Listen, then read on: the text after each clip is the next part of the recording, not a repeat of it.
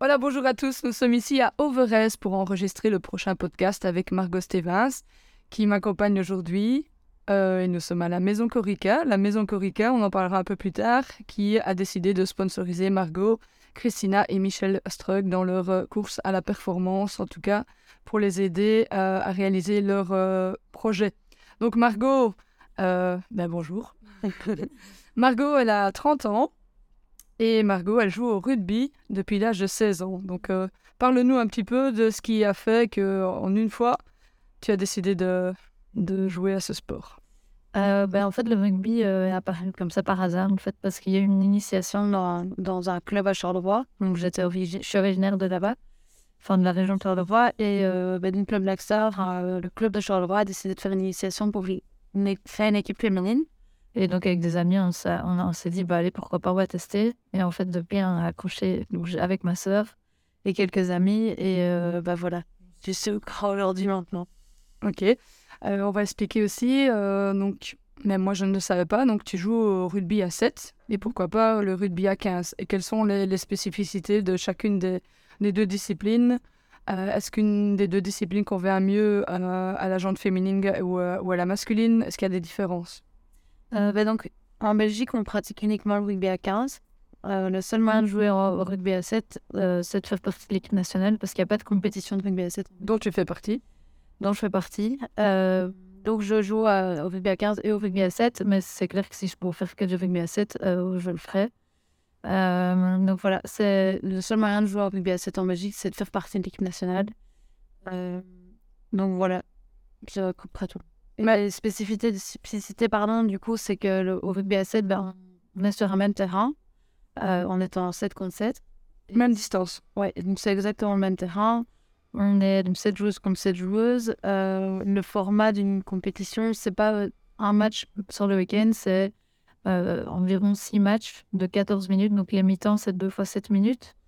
ça a l'air très peu, mais c'est très très intense. Donc en fait, c'est 14 minutes très très difficiles. Et en fait, euh, tu fais partie des matchs sur deux jours ou trois jours, et c'est en moyenne six matchs. Ok. Et euh, qu'est-ce qui fait qu'un jour la Belgique euh, va peut-être développer un championnat de 7 contre 7 Parce que je suppose que d'autres pays l'ont déjà mis en place. Mhm. parce qu'actuellement, ton club, c'est à la, la HUL. La HUL ouais. Et donc, combien, par exemple, pour, combien d'équipes de femmes y a-t-il dans votre série? En rugby à 15, c'est À 15, puisqu'il Donc, à 15, en division 1, on a 10 équipes. Euh, il y a 3 ou 4 divisions. Euh, je sais qu'il y a des parties régionales dans les divisions inférieures. Mais dans la division 1, en tout cas, on est 10 équipes. Euh, il y a certains clubs qui essayent de former des équipes à 7, dont la HULP, qui est un projet vraiment spécifique à 7, mais qui, qui est pour l'instant pas très abouti dans le sens où bah, c'est difficile de faire tout, de faire la saison à 15 plus la saison à 7 en, uh-huh. en international.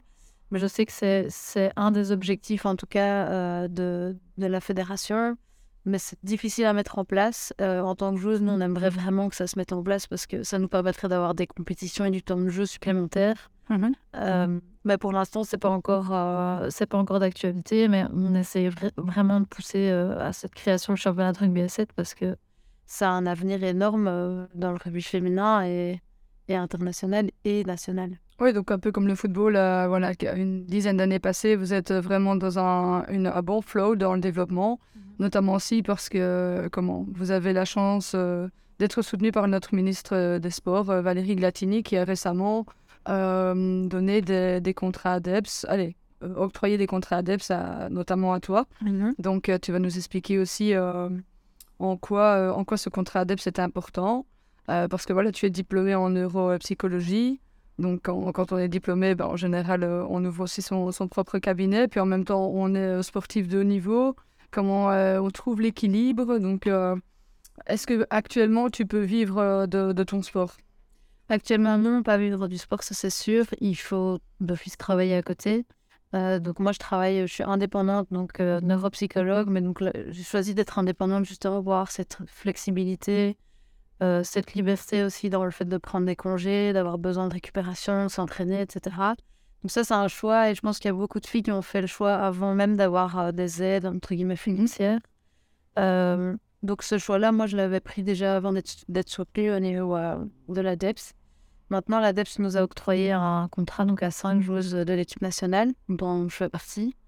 Euh, et donc, ça permet quand même, ça a plusieurs choses, enfin, ça permet plusieurs choses. C'est que c'est une grosse reconnaissance quand même de la part euh, ben, mhm. de, des instances.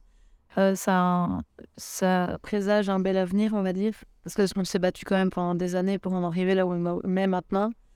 Euh, mais il y a encore beaucoup de travail à, voir parce qu'on ne peut pas vivre notre, notre, sport, donc on est obligé de, de concilier à, à, la, à la fois travail et enfin du travail dans le sport, le travail euh, à côté. Donc c'est un équilibre à trouver, mais euh, il commence à se faire petit à petit.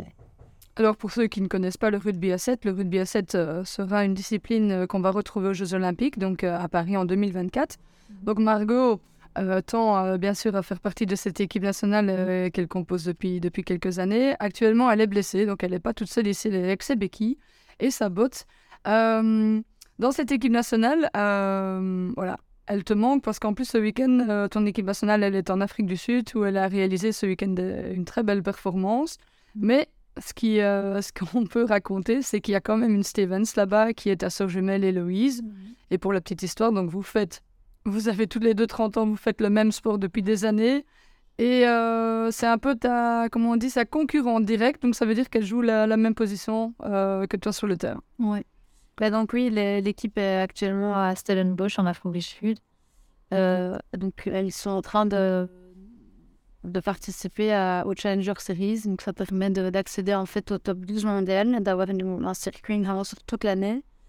Euh, et là, cette, ce week-end, elles ont terminé deuxième. Donc, elles ont perdu en, finale contre l'Afrique du Sud. Euh, mais il y a encore euh, le week-end prochain. Donc, la première au classement général sera l'heureuse élue pour aller en, en, en, World Series. Pardon. Et donc, oui, ma sœur a participé donc, à cette première compétition et du coup à la deuxième aussi. Euh, bah, je suis fière du fait qu'elle soit là-bas. Franchement, ça me, fait, ça me fait vraiment du bien pour elle. Après, si je veux penser à moi, je suis évidemment déçue et nostalgique de, tout ça, mais ça fait partie du sport et euh, je, me, je me concentre sur ma rééduque et sur tout ce que je peux faire de mieux pour revenir le plus vite possible et en meilleure forme. Avoir une sœur dans le haut niveau, c'est quand même euh, bénéfique. Bah oui, parce que... En plus, elle est kiné. Oui, mais on se comprend dans tout, quoi. Dans tous les domaines de vie, on se comprend. Il y a pas, même dans le rugby de haut niveau, euh, on sait ce chacune ce qu'on vit, ce qu'on ressent. Et euh, oui, on est concurrente, mais on est surtout euh, un soutien un peu l'autre. Ça, une concurrence, c'est une quoi. on connaît Margot avec un caractère, un gros mental, donc on sait déjà que tu prépares Paris, même en étant un peu sur les côtés là actuellement.